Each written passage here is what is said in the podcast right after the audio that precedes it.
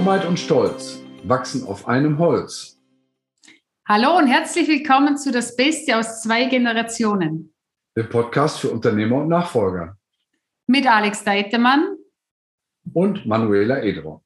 Schön, dass du wieder mit dabei bist und reinhörst.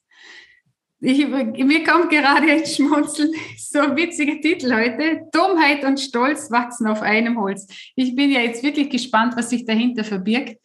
Vor allem mit der Dummheit. Ähm, äh, vielleicht gibst du uns da mal eine kurze Auflösung, Alex. Ja, das ist ein ähm, ganz altes Sprichwort, das ich in meiner Kindheit schon aufgenommen habe. Ich weiß gar nicht mehr, ähm, wo es herkam. Jedenfalls äh, habe ich es, glaube ich, in meinem Elternhaus von meinem Großvater oder auch von meiner Großmutter übernommen.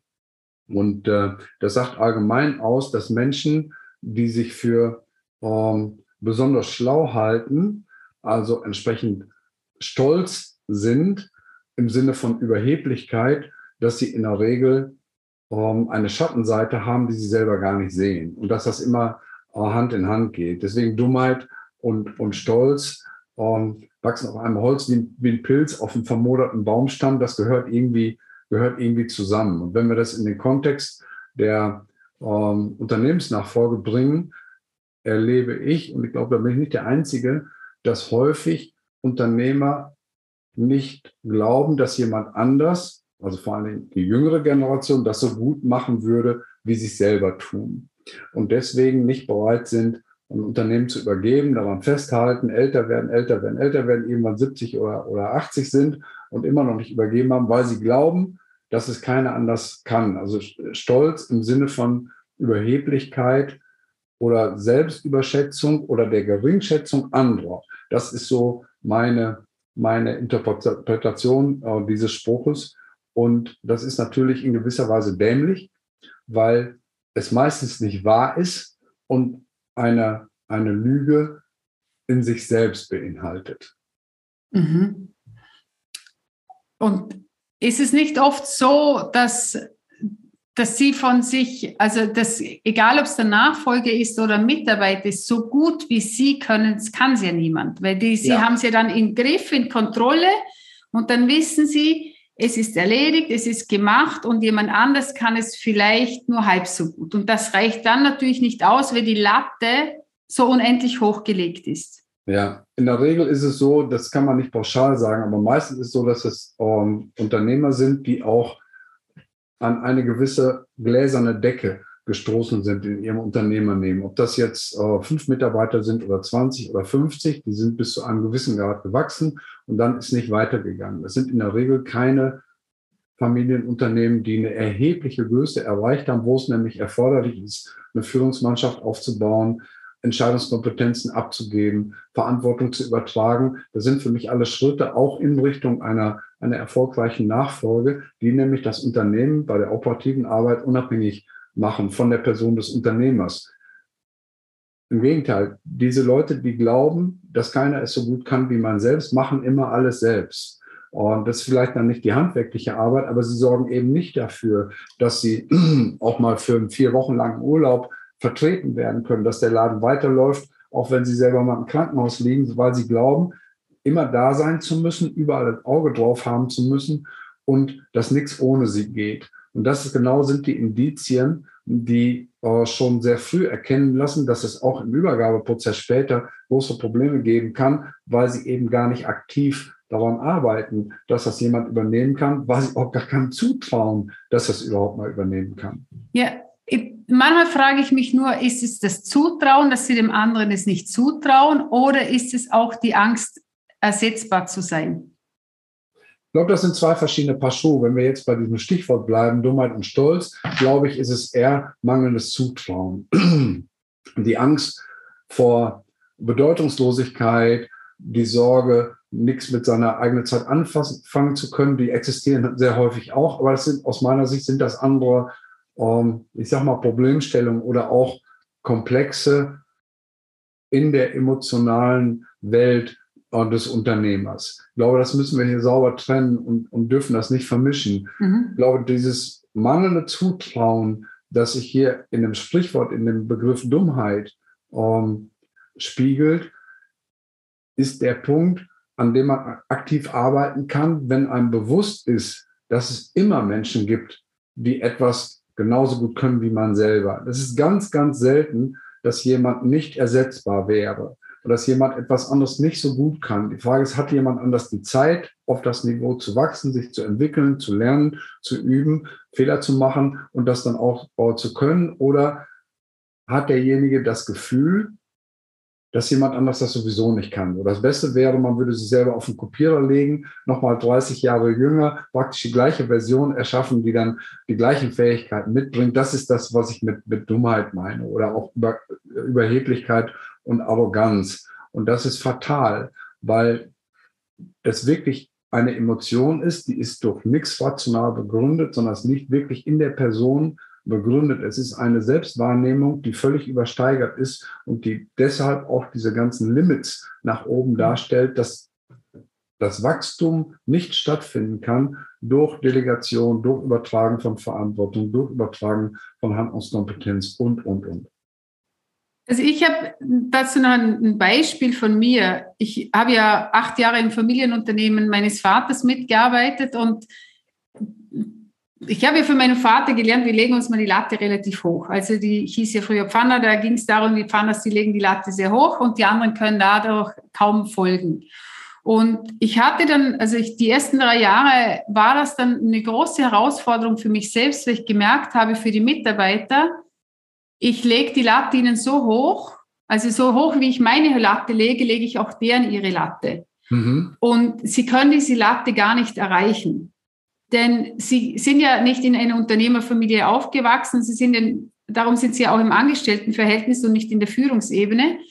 Und damals hatte ich dann einen guten Coach an meiner Seite, der zu mir sagte, also leg mal die Latten vier Stufen weiter runter und dann ist sie immer noch hoch genug. Mhm. Wenn du die Hälfte von dem erwartest, was du von dir erwartest, von jemand anderem, dann hast du die Latte immer noch verdammt hochgelegt. Und das hat mir damals unheimlich Antrieb ge gebracht, denn ich habe aufgehört, die, die, Latte so hoch zu legen und dadurch konnten die Mitarbeiter die Latte wieder erreichen mhm. und sie konnten sie sich selbst höher legen. Und dann ging es nicht mehr um höher, weiter, schneller, besser, sondern um ihr Potenzial und dass sie das leben konnten. Und ich habe das gestärkt in ihnen, indem sie gut waren und ihnen dort noch Unterstützung gegeben, wo sie noch Entwicklungsbedarf haben, was auch sinnbringend war und nicht irgendwo sie reingetrieben, was sie gar nicht sind. Und dadurch kamen Fähigkeiten zutage, die ich nicht mal annähernd für möglich gehalten habe, dass sie das können. Ich höre, du hast das, was hier in dem Spruch Dummheit und Stolz wachsen auf einem Holz beschrieben ist, auch schon im eigenen Unternehmen, im elterlichen Betrieb ansatzweise äh, erlebt, dass das war auch praktisch ein Dogma, das dir mitgegeben worden ist, dass andere es nicht so gut können. Äh, Messlatte möglichst hoch, äh, keiner ist so gut wie du selber. Und äh, du hast es für dich entsprechend korrigiert und angepasst und einen Weg entwickelt, der offensichtlich besser funktioniert hat. Ja, auf jeden Fall, denn ansonsten, wenn ich die Last, die, also wenn ich es jetzt beim Stabhochsprung jetzt hier nehme und einer hüpft da nie drüber, dann hört er doch auf. Ja. Und wenn ich, wenn ich die, die Latte weiter unten habe und derjenige äh, sieht, er kommt da drüber und es macht ihm Freude, dann irgendwann legt er sich die Latte selbst höher, denn äh, sonst wird es ja langweilig, wenn er immer auf einen Meter nur hüpft. So ist das. Und wenn der Inhaber sagt, es ist keiner weit und breit da, der die gleiche Höhe springen kann wie ich. Um, ja, dann wird auch keiner kommen, der die Höhe springt, weil der hat auch keine 30 Jahre Training und Entwicklung gehabt, um auf diese Höhe zu kommen. Und da zu sagen, okay, fang nicht bei 5,30 Meter an, keine Ahnung, wo im Moment der Weltrekord ist, aber ich glaube, es ist schon, schon ziemlich hoch, vielleicht sind es auch 6 Meter, keine Ahnung, aber zu sagen, fang erstmal bei 3 Meter an. Und wenn du da drüber kommst, dann ist das schon toll und dann kommt eben auch dieser innere. Antrieb und der ist dann auch nach 20, 30 Jahren eben bei 5,30 Meter oder 6, keine Ahnung. Das ist genau der Punkt. Und da bereit zu sein, die Latte auch niedrig zu legen, auch für Nachfolger zu sagen, ja, mein Sohn ist jetzt, keine Ahnung, 25, 28, 18, whatever, der kann noch nicht so hoch springen wie ich selber, das ist in Ordnung, der soll erstmal mit drei Meter anfangen. Das ist ein Mindset oder eine, eine Geisteshaltung mit, mit einem deutschen Wort, die man braucht, die aus meiner Sicht unbedingt erforderlich ist, wenn man überhaupt einen Nachfolger erfolgreich aufbauen will. Egal, ob der von extern kommt, von der, wenn der von intern kommt, wenn die, Maß, die Messlatte auf der Höhe liegt, wie man selber als Unternehmer nach, sagen wir mal, 30 Jahren springt, dann wird niemand da sein, der das erreicht. Und das sind eben die Jungs, die am Ende einsam in ihrem Unternehmen enden, keinen Nachfolger finden, wo das Unternehmen zugrunde geht, weil es keiner gut genug machen kann. Und das ist mhm. tragisch.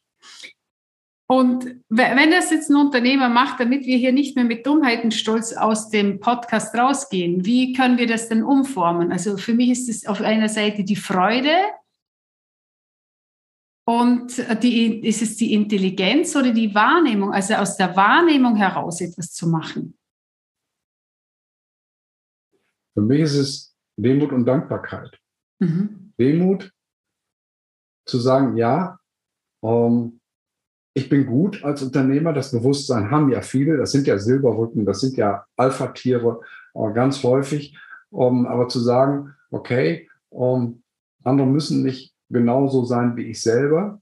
Und auch die Dankbarkeit für das, was man selber geschaffen hat, ja, aber auch dafür, dass es junge Leute gibt, die das Potenzial mitbringen und denen die Möglichkeit zu geben, diese Entwicklung überhaupt zu machen. Und das bedeutet auch, früh anzufangen nicht zu warten, bis der weiße Ritter um die Ecke kommt, sondern selber auch diese Menschen zu entwickeln, egal ob es die eigenen Kinder sind, ob es Mitarbeiter aus dem Unternehmen sind oder auch jemand von extern, auch dem die Möglichkeit zu geben, über zwei, drei, vier Jahre möglicherweise im Unternehmen schon mitzuarbeiten, die Entscheidung, das Unternehmen dann weiter zu übernehmen, zu festigen, das als Prozess, als Weg äh, zu finden, zu sehen und als Mentor daran zu gehen und nicht die Anforderung zu stellen, dass jemand genauso gut sein muss wie man selber. Ich glaube, das mhm. sind so, so wichtige Kriterien, die man mitnehmen kann aus diesem Podcast als, als Hilfestellung, dass es eben zu einem gelungenen Generationswechsel kommt am Ende. Genau, und wenn die Latte eben weiter unten liegt und jeder darüber springen kann, ist für mich noch der Impuls, nimm nicht das Schulzeugnis von demjenigen her oder das letzte Arbeitszeugnis, sondern sieh sein Potenzial und unterstütze das Potenzial, fördere dies und bring es zutage. Das ist die Aufgabe von einem Mentor, der vorausgeht, das Potenzial zu leben, das frei mit ihm gemeinsam frei zu schaufeln und zu sehen, hey, wie sukzessive die Latte höher geht. Und wenn die Latte mitwächst, das zu feiern, die Freude zu feiern, die Dankbarkeit zu leben und zu erkennen, hey, wenn ich das kann, also ich habe immer den Spruch, wenn ich das kann, dann kann das locker ein anderer, Minimum ja. so gut. Ich genau. bin davon überzeugt, sogar noch ein Ticken besser. Wahrscheinlich ist das so, genau. Und äh, den, den Mut zu haben, eben das Potenzial in den Mitarbeitern zu sehen oder auch in den Kindern zu sehen, und die Einstellung, die die mitbringen, das ist, glaube ich, das Wichtigste. Das Potenzial und die Einstellung, ob sie diesen Weg gehen wollen, ob sie bereit sind, eben auch zu lernen und sich weiterzuentwickeln, das ist wichtiger als alle technischen Fähigkeiten, die kann man lernen. Ähm, wie bei der Einstellung von Mitarbeitern gibt es diesen schönen englischen Spruch, hire for skills and train for attitudes. Also stell ein über die, für die Einstellung des Mitarbeiters, dass die richtig ist und die Skills, die Fähigkeiten, die kann der im Laufe der Zeit erlernen. Und ich glaube, das ist ein ganz wichtiger Punkt, auch wenn es um das Thema Nachfolge geht. Genau, die stehen nicht auf dem Schulzeugnis. Ja, herzlichen Dank, Manuela. Und auch natürlich an alle Zuhörer, die bis hierhin äh, zugehört bzw. zugeschaut haben. Wenn es euch gefallen hat, nehmt doch einfach den Link, kopiert ihn und schickt ihn weiter an Menschen, die das Thema vielleicht auch interessiert. Und äh, wir freuen uns, euch nächste Woche wiederzusehen. Ja, ich wünsche euch noch eine schöne Woche. Danke dir fürs Zuhören und bis bald. Tschüss, die Manuela. Und Servus, der Alex. Ciao.